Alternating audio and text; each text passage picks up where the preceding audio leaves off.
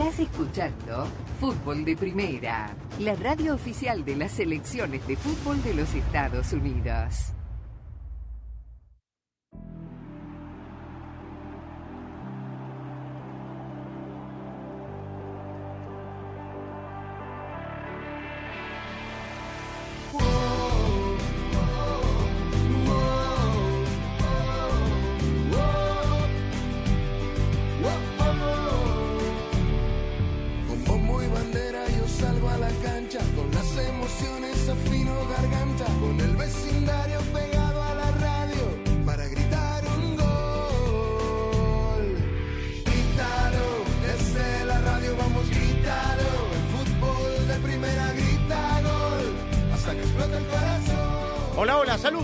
A una nueva edición de Fútbol de Primera. El gusto de cada tarde, de todos los días, de poder saludarlos. Aquí estamos con la dirección de Andrés Cantor, Rosa Beatriz Sánchez, Jaime Gallardo, Daniel Chapela.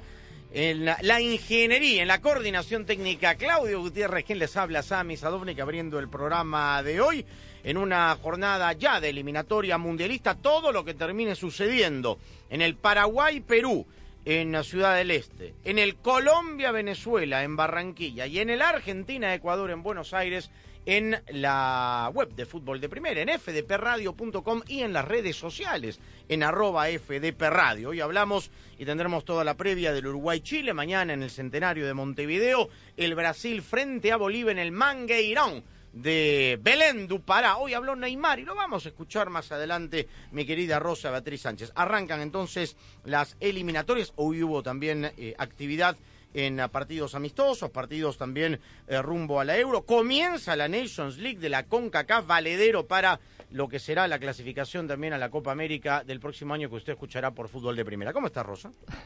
Hola, Sami, ¿cómo están todos? Eh, es día de eliminatorias y el cuerpo lo sabe totalmente, ¿no? Eh, la verdad es que eh, emocionan estos días, ¿no? Cuando arranca el fútbol a nivel de selecciones, es como que tiene otro sabor la cosa. Eh, y, y, efectivamente, ¿no? Los, los equipos sudamericanos se ponen en marcha eh, y bueno, ya les estaremos contando también a través de la página lo que ocurre. Y en Europa hubo partidos efectivamente por la Eurocopa con algunos resultados totalmente previsibles. Por ejemplo, que Francia derrotó a Irlanda por dos tantos contra cero, un gol de Chouameni, otro de Turam, que los Países Bajos derrotaron a Grecia por 3 a 0 eh, y que Polonia también con dos goles de Lewandowski, quien si no, derrotó a las Islas Feroe por 2 a 0, que Hungría le ganó a Serbia, que Eslovenia derrotó a Irlanda del Norte. Muchos resultados previsibles. Por ahora ninguna sorpresa en Europa, pero eh, bueno, en Sudamérica habrá que ver eh, si, si continúa esta tendencia, aunque bueno, en algunos partidos no hay claro favorito, pero eh, siempre los partidos de Sudamérica, como lo decimos y lo reiteramos en cada ocasión que podamos, son los más complicados y cual, cualquier cosa puede ocurrir. Un golazo, dicho sea paso, de Chouameni sí. en el partido sí, de la selección uh, francesa.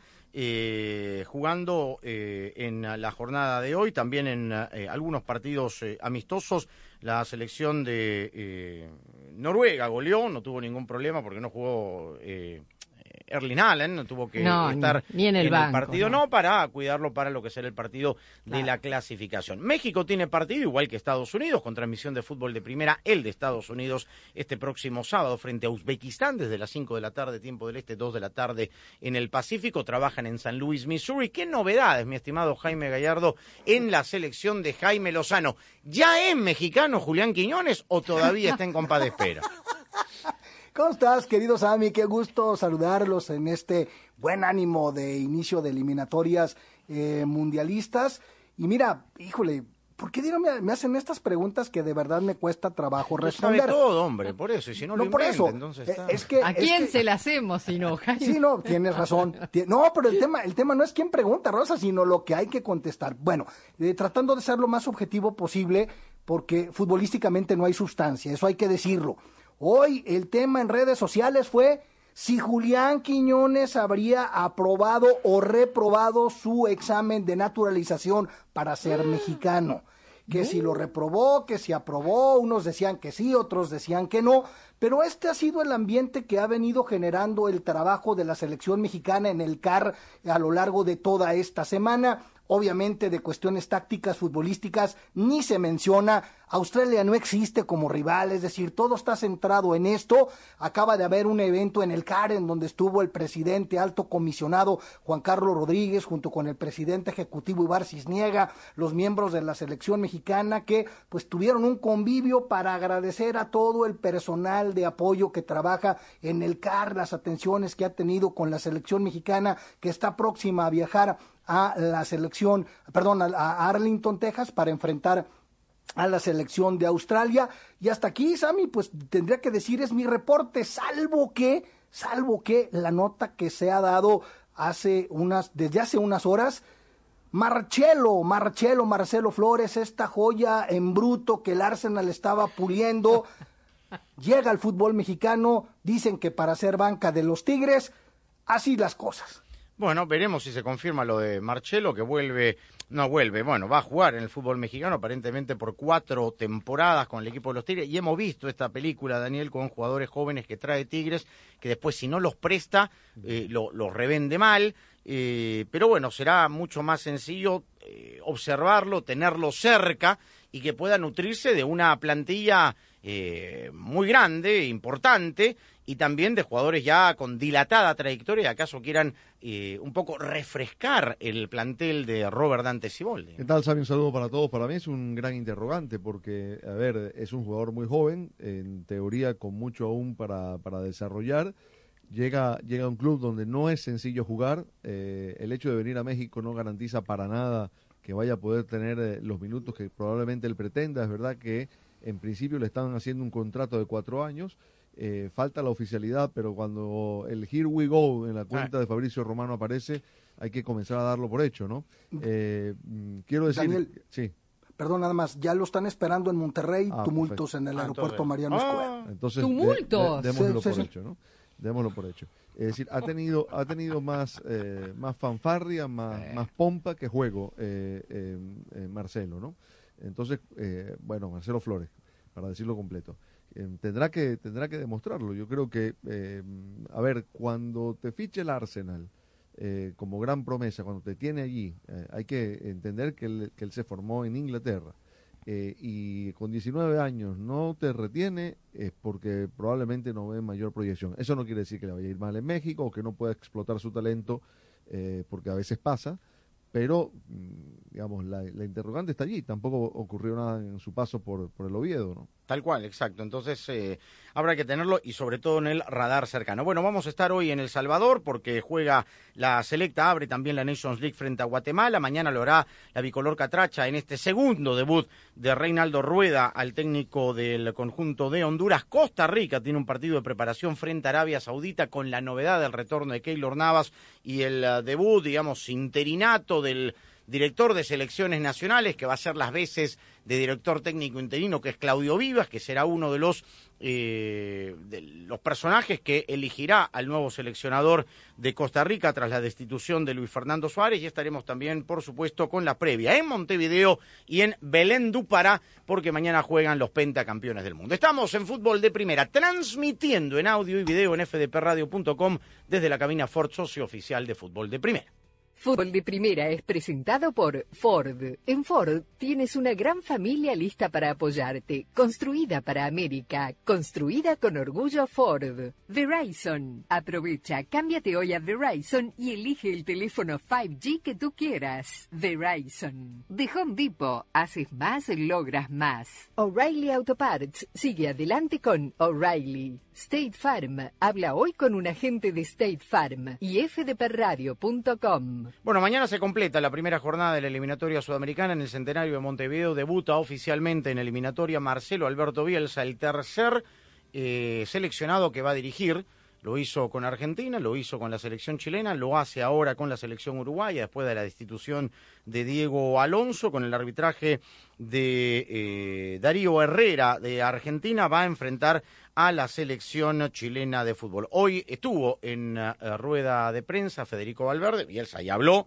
y habló como dos horas sin pico, ya lo escuchamos esta semana, hablará eh, después de la, del partido de mañana, habló el jugador del Real Madrid, Federico Valverde, sobre la selección chilena y su admiración a uno de los jugadores más importantes de la Roja.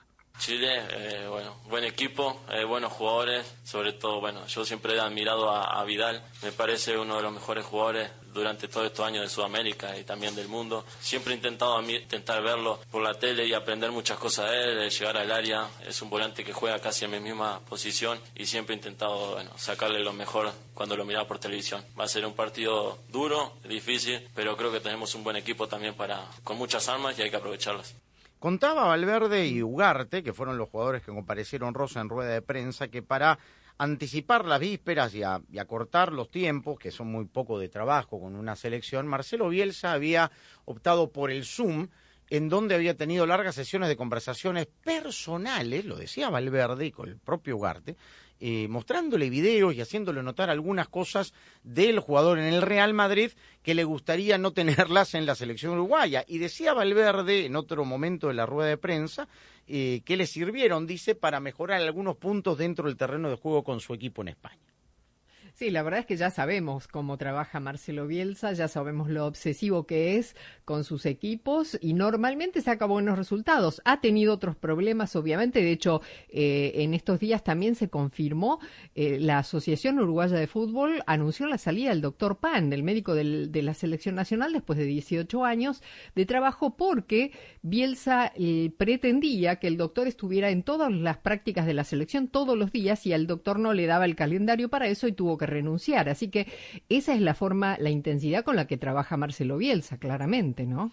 Y además con un problema interno que tiene también Bolivia, que los jugadores de la mutual se han ido a la huelga, es decir, los eh, jugadores del ámbito local, que son los menos, pero efectivamente van a parar la actividad después de la fecha FIFA con la aprobación del texto consensuado de reforma del Estatuto del Futbolista Profesional y estando vencidos todos los plazos acordados.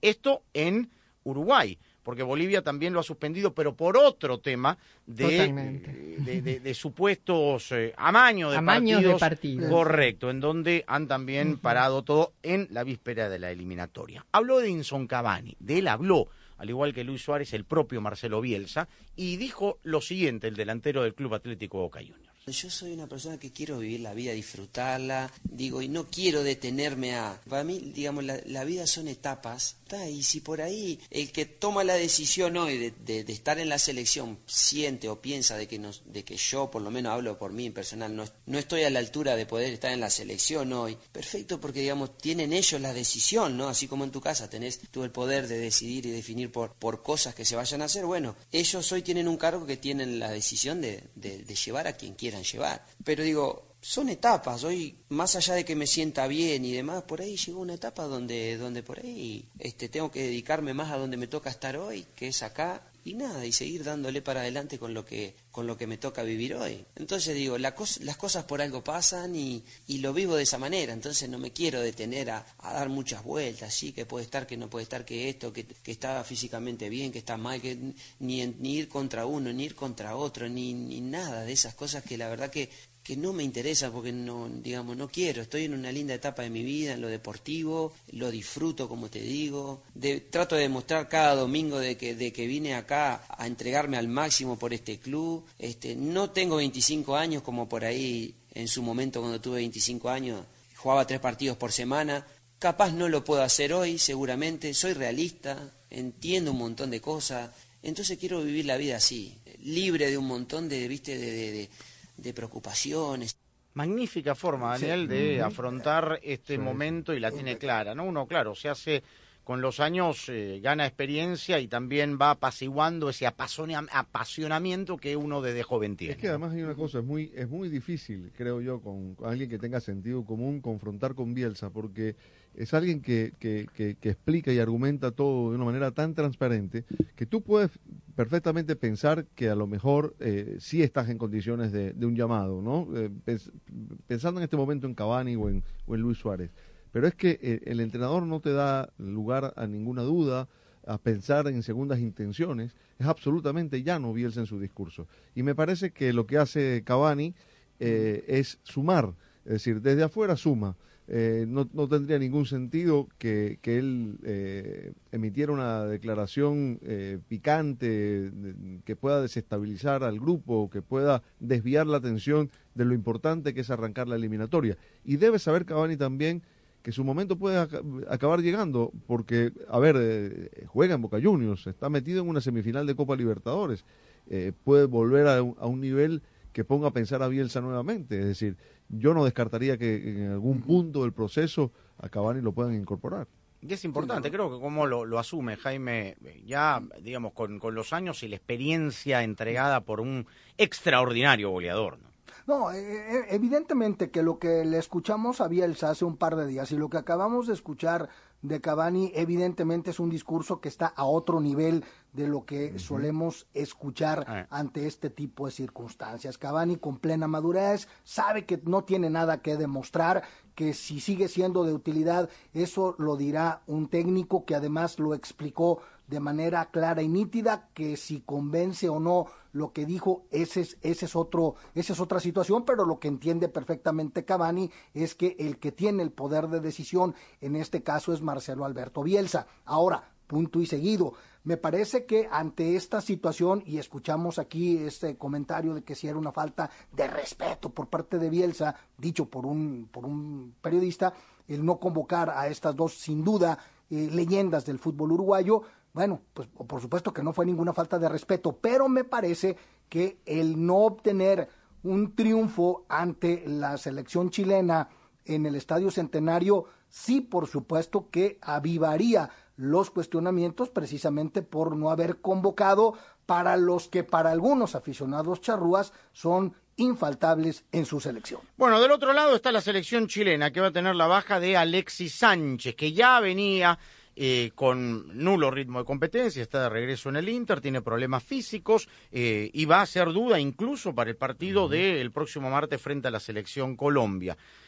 Eduardo Berizzo, que regularmente no habla tampoco de los ausentes, que fue auxiliar técnico en Chile de Marcelo Bielsa, que le conoce muy bien, quiso aclarar el tema de la ausencia. Siempre, digamos, los periodistas consultamos con respecto a los ausentes, pero aquí no quiso matizar de ninguna manera su respuesta y fue enfático y claro por qué no está Claudio Bravo convocado ex capitán en la portería chilena. Con respecto a Claudio Bravo le contesto claramente, las nóminas hablan por sí solas, pero si necesita más claridad, la no convocatoria obedece a la negativa de venir en la fecha pasada. Pareciera que necesitamos más claridad que la nómina escrita, y ese es el motivo. El motivo es que confecciono la lista pensando en los que quisieron estar, y así actúo. Perfecto. ¿Cuántos jugadores hemos visto que eligen partidos, que eligen fechas? Keylor Navas en la Copa Oro, por más Keylor Navas que sea, Carlos Vela, al cual aparentemente le van a seguir rogando, o, cualquier otro jugador. Listo. Yo aplaudo a Berizzo. Claro. Absolutamente. no es muy común no es muy común que un técnico hable tan claro como habló Berizzo recién, ¿no? Pero sería bueno que todos los técnicos lo hagan cuando se les insiste sobre la presencia o no de un jugador, eh, que tengan este discurso así llano, claro, él, o sea, con la verdad no temo ni ofendo, dijo un pensador argentino, y me parece que esto es lo que lo más sano para todos, porque así se termina el tema, ya está, no hay más nada que discutir sobre Claudio ese Bravo. Tipo de decisiones, Ese tipo de decisiones son las que eh, le, le, confieren autoridad a un entrenador respecto de su grupo. Porque si con Claudio Bravo hace esto, los demás tienen que saber que, que, con Berizzo en este aspecto no se negocia. ¿Los Vidales o los Sánchez? exactamente. Por ejemplo. Los que ah, eventualmente podrían llegar a negarse. Yo, Vidal eh, es un soldado constante. Vidal no falla. Sí, Vidal. Y Alexis Sánchez tampoco. Tiene otro problema, Vidal, obviamente. Claro, pero. Y ojalá que este mensaje pueda trascender fronteras, Jaime, ¿no? Porque ya hemos visto cuántos jugadores también en convocatorias eligen estar en ciertas fechas y en otras no, y tienen eh, digamos, la, el beneplácito y la luz verde de ciertos entrenadores que además incluso están los directivos allí que son los que finalmente empujan eh, para que esa decisión se tome, ¿no? Yo coincido con ustedes, a mí me parece una decisión impecable de Berizzo. Ah, no quisiste venir, perfecto, quédate en tu casa, ya síguele. Aquí no nos haces falta y si nos haces falta ya veremos cómo podemos suplirte porque nadie es indispensable. Obviamente con el aval de su directiva y aquí no hay intereses económicos que valgan y que mira que porque hay que vender boletos y que hay que vender camisetas, a mí me parece excelente y coincido también con ustedes, esto me parece que bien puede ser un ejemplo que puede trascender porque hay jugadores que se creen, que se creen que están por encima de las instituciones y cuando se trata de una selección, pues la verdad es que no hay margen de maniobra. Ahora, Por otro lado, eh, también me parece importante señalar que es raro, por lo menos en el caso de Claudio Bravo, porque se ha, aquí hemos destacado la voluntad que, tiene, que siempre tiene el jugador sudamericano de poder representar a su país en su selección y más en una, en una convocatoria para, bueno, no, para las eliminatorias que arrancan ahora, aunque Berizzo lo está descartando por la fecha FIFA anterior. Pero como quiera que sea, a mí me parece algo atípico y muy bien, muy bien, repito, la decisión de Eduardo el Toto Berizzo. Habló de fútbol, le preguntaron de fútbol y le preguntaron, por supuesto, de cómo jugarle Uruguay. Para planear un partido de este nivel, todo se vuelve importante en la planificación. El sujetar o contraponer esos uno contra uno tan importantes que tienen en ataque con sus bandas, con sus centroatacantes. Nuestra defensa debe sujetar y debe imponerse en esos duelos de unos contra uno. Necesitamos ayuda, necesitamos que el medio del campo tenga una dinámica similar a la que nos ofrecen para poder presionar y jugar. Necesitamos crear superioridad numérica en el medio del campo inclusive, pero encontrando profundidad. El partido no pasa por hacer solo una cosa bien, que defender o atacar. Debemos encontrar un equilibrio y un orden durante mucho tiempo del partido, apoyado en una gran intensidad que la tenemos, para resolver tanto en la fase defensiva lo que nos obligue a hacer nuestro rival, como el daño que le podemos hacer en ofensiva. Muy bien, más adelante hablamos de la previa de Brasil contra Bolivia. Un solo apunte. Eh, Berizzo debe ser, mira que se habla mucho de esto del discípulo y tal, pero debe ser el entrenador más cercano a la línea de Bielsa que dirige hoy en, en cualquier lado el entrenador más cercano a la línea que propone Bielsa, al, tipo de planteamiento, no digo que sean iguales, por supuesto que no, esto de las persecuciones individuales, de la presión, de la intensidad, Berizzo que fue asistente de Bielsa, eh, es de lo que, el que más cerca está de esa línea. Pero necesitas las piezas. Ah, no, claro. En Paraguay ya sabemos cómo le fue. Incomparable. Tal cual. Por eso, en Paraguay así le fue. Bueno, más adelante, Brasil frente a Bolivia, nos vamos a Centroamérica, porque hay fútbol. El Salvador, amistoso de Costa Rica y, por supuesto, el debut en la Nations League de la bicolor Catracha. fútbol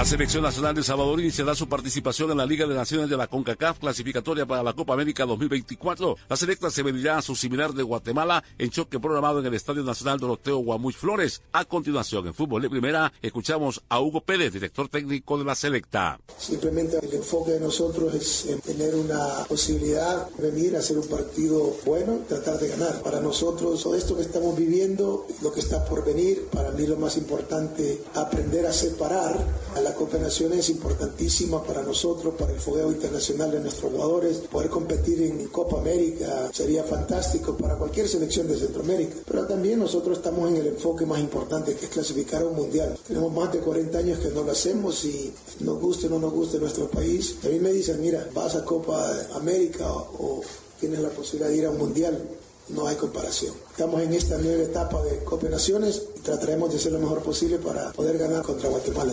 Sobre el mismo encuentro habló el técnico de Guatemala, Luis Fernando Teda. Lo tenemos en fútbol de primera. Hubo partidos entre equipos de la Liga de Guatemala contra El Salvador y ganadores de Guatemala, pero a nivel de selección es, totalmente distinto. No tanto se refleja en el fútbol de, clubes. Perfectamente conscientes de que va a ser un partido durísimo. Salvador es el setenta y tantos en, el ranking FIFA y nosotros somos 107. Eso nunca lo perdemos de vista. Nosotros somos 107 del ranking FIFA y todos los partidos van a ser difíciles para nosotros y que tenemos que jugar con total la intensidad, que no podemos jugar al 90, no nos alcanza, tenemos que jugar al 100 o algo más si queremos ganar un equipo como El Salvador, que repito es setenta y tantos del ranking FIFA. La selecta buscará reencontrarse con la victoria, no gana desde el pasado 4 de junio de 2022 cuando derrotó 3 por 1 Granada, también por la Nation League. Hasta aquí con nuestro reporte para Fútbol de Primera, Carlos Aranzamendi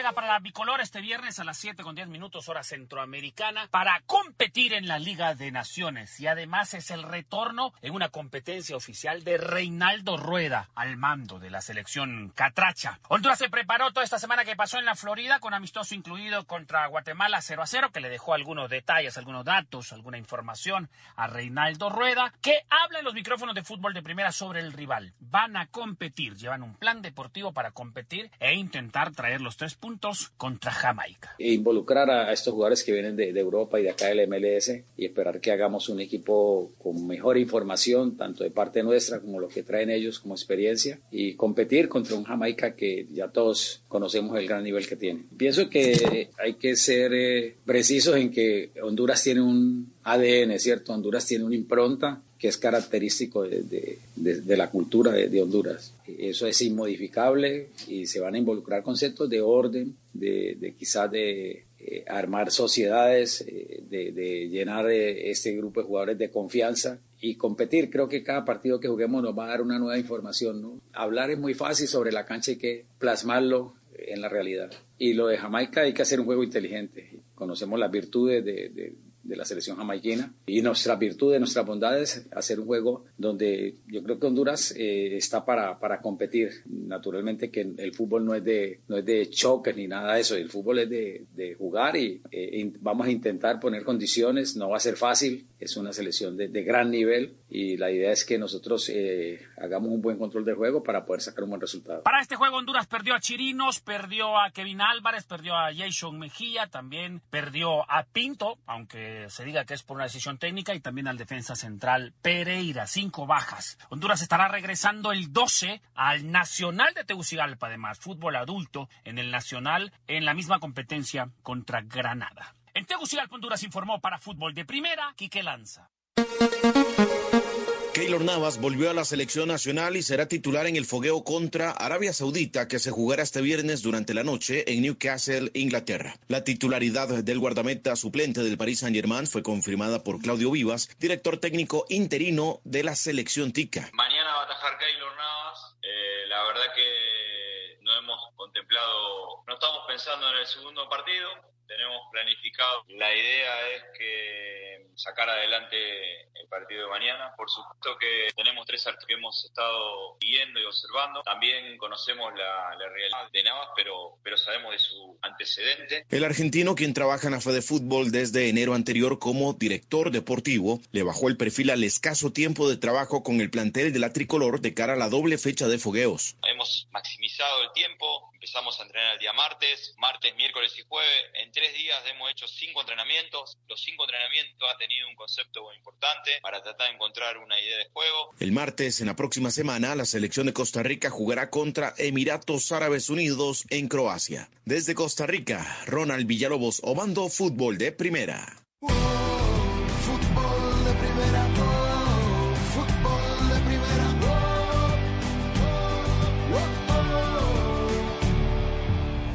Bueno, el partido que cierra la jornada 1 de la eliminatoria sudamericana se va a jugar mañana en Belén du Pará, en el Mangueirão. Allí donde Brasil, mi querida Rosa, ganó aquel superclásico de América a la selección de Argentina. Es el último antecedente, la última vez que Brasil, es la quinta vez que Brasil va a jugar en ese escenario. El cuarto partido fue justamente contra la selección argentina en el 2011. Eh, Ronaldinho Gaullo todavía jugaba con la 10 y un tal uh. Neymar, que mañana si marca un gol, superará y se convertirá como goleador histórico de la verde amarela, superando a Orrey Pelé, eh, marcó uno de los goles. Así que bueno, regresa ahí al Mangueirao, la selección de Brasil, de la mano de Fernando Diniz, que va a debutar, porque el último partido lo hizo Meneses, el partido amistoso contra Senegal, y va a debutar en eliminatoria siendo técnico interino. Sí, yo digo que, bueno, ningún partido de la eliminatoria se puede considerar fácil, pero digamos que eh, recibir a Bolivia eh, como local es eh, uno de los partidos más accesibles que podría tener Brasil para debutar en la, en la eliminatoria sudamericana. Y yo estaba pensando, bueno, un poco contarle a la gente que Belén du Pará queda en el noreste de Brasil, ¿no? Si, si mal no, no, no estoy. Es en el extremo opuesto al límite entre Brasil y Bolivia. Con lo cual acaso Brasil, además de por esto de federalizar eh, la eliminatoria, como están haciendo otros países, y es la tendencia, digo, llevárselo lo más lejos posible de territorio boliviano, ¿no? también para... Eh, porque, bueno, cada uno en, en, Sudamérica se sacan muchas ventajas, lo decíamos ayer, de las condiciones geográficas. Eh, en Belém do Pará seguramente hace mucho más calor que en otros lugares de Brasil y también este sería un factor también que puede sumar a favor de Brasil eh, y, y, bueno, de algunos jugadores de Brasil, los que no están en el exterior, pero el ADN brasileño es como que está acostumbrado. Eh, pero y, y, en contra, digamos, eh, eh, para sacar esas pequeñas ventajas de las que estamos acostumbrados en Sudamérica, ¿no, Daniel? Sí, sí, yo iba a decir que estuve allí en, en Ah. el 2005. De vacaciones. No, no, no, no. Partido de la selección de, de Brasil-Venezuela. eh, y, y la verdad que es un sitio soporífero. Es- Está prácticamente pegada a la selva, hace muchísima humedad. Es un estadio grande el Mangueirão. eh, bueno, Brasil tiene estadios gigantes en todo el territorio, pero fundamentalmente es un sitio caluroso y muy, muy húmedo que, bueno, para cualquiera, ¿no? Digo, porque Brasil, eh, digamos, los jugadores que están en Europa lo, lo, lo padecerán también, pero me imagino que mucho más Bolivia, ¿no? Tal cual. Ahora, eh, sí me parece que más allá de las ventajas que evidentemente, digo, ya, ya hablar de Brasil ante Bolivia, de, de, de no dar ventajas y este tipo de cosas, digo, todavía parece una exageración mayor a la que hay en, en, en la trayectoria e historial y potencial de cada uno de los equipos. Sin embargo, yo me detendría en el caso del conjunto que dirige Gustavo Costas, en el sentido de que en esta eliminatoria eh, sudamericana, en donde ya lo comentamos, parece que es más complicado quedar fuera que calificar al Mundial, la diferencia de goles por ahí puede ser un factor importante, ¿no? Y de hecho, bueno, es obvio que en la lógica indique que Bolivia va a perder ante Brasil, pero el margen con el cual mm, se llevaría a cabo esta eventual derrota puede, me parece, ser factor hacia el final, no obviamente con Brasil, sino con otros equipos que se encuentren en una situación apremiante y que pueda hacer la diferencia de goles, ese criterio que, que pueda permitir o no asistir a una Copa del Mundo. Hablando de goles, eh, en la eliminatoria pasada, Brasil le ganó 5 a 0 de local y le ganó 4 a 0 en La Paz, 9 a 0 en el- los dos partidos. Pero el goleador de la eliminatoria fue Marcelo Martins Moreno, que marcó 10 goles en 15 partidos y que habló del partido de mañana frente a Brasil.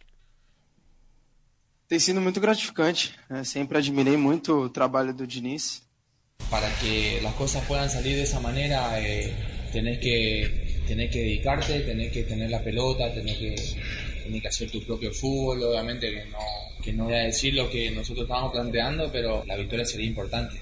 Nosotros sabemos que, que ellos intentan tener la pelota eh, por tradición, eh, cultura que ellos tienen de, de hacer correr al rival y nos estamos preparando para esas cosas también. Entonces, los primeros 15 minutos eh, van a ser los, los peores del partido.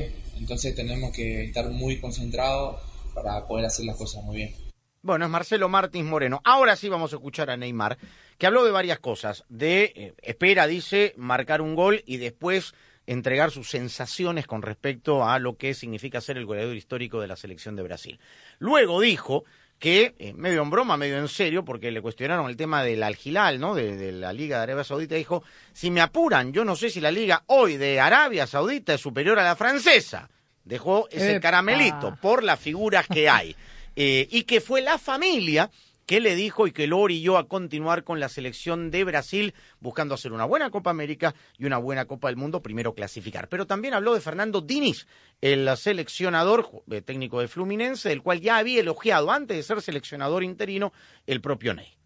Tem sido muito gratificante. né? Sempre admirei muito o trabalho do Diniz, por tudo que ele fez nos clubes, por tudo que todos os jogadores já falaram dele, né, que são meus amigos. E hoje estar trabalhando com ele é um orgulho muito grande. Temos, hoje é nosso comandante, a gente vai fazer isso, se tudo dar certo, se Deus quiser. E a, nossa, e a minha relação com ele é igual que eu tive com os outros treinadores, né, de muita afinidade, de de muita verdade, conversas, porque eu acho que o atleta tem que sim conversar com o treinador, né, para escutar o seu lado, porque às vezes o, o que sai por outras outras outros meios de comunicação não são a verdade. Você sendo bem direto e verdadeiro é o mais importante nessa relação.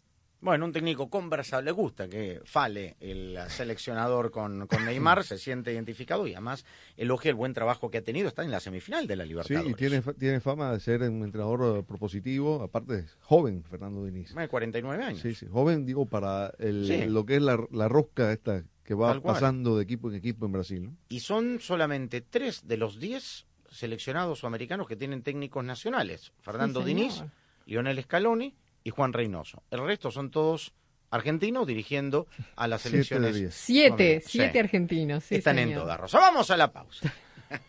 La marca Brake Best está creciendo en O'Reilly Auto Parts. Su nueva línea Brake Best Select Pro eleva el estándar de las balatas y discos de freno para vehículos nacionales con fórmulas de fricción específicas para cada vehículo, cuñas antirruido, Q-Tech y herrajes de acero inoxidable para aquellos que buscan lo mejor a la hora de reemplazar sus frenos. Brake Best Select Pro, frenos de grado profesional de los profesionales en autopartes de O'Reilly Auto Parts.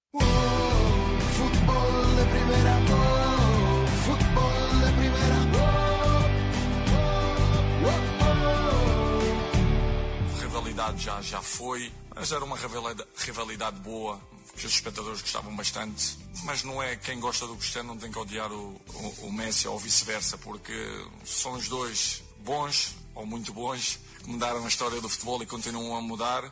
E somos respeitados em todo o mundo, acho que isso é, é o mais importante. Eh, E, ele está a fazer o seu caminho, como eu faço o meu, independentemente de jogarmos fora da Europa. Ele tem feito bem, pelo aquilo que eu tenho visto, e eu também tenho feito as coisas bem. E é continuar. O legado continua, mas a rivalidade não. Eu não vejo as coisas assim, porque até, até já disse algumas vezes, compartimos muitas vezes o palco, 15 anos, e, e acabamos por ser, não digo amigos, porque não, não jantar, nunca jantei com ele, mas somos colegas de profissão, respeitamos mutuamente. Habla de Messi, Cristiano Ronaldo, durante 15 años compartieron todos los premios y es la verdad, hoy ya no están en el ámbito europeo, uno en Arabia Saudita, otro en la MLS.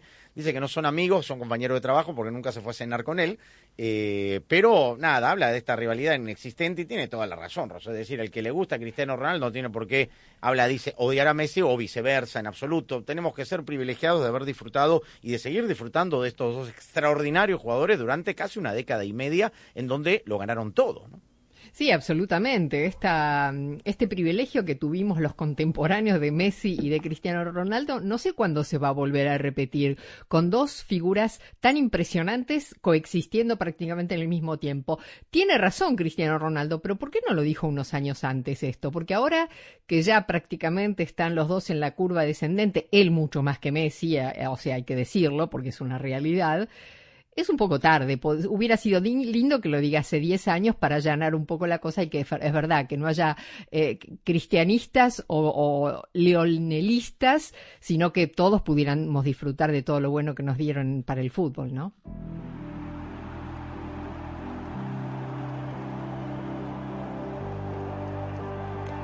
Muy bien, nos estamos despidiendo todo lo que termine sucediendo en esta triple jornada triple de la eliminatoria sudamericana, Paraguay, Perú, Colombia, Venezuela, Argentina, Ecuador, en fdpradio.com y también, por supuesto, comentándola en nuestras redes sociales.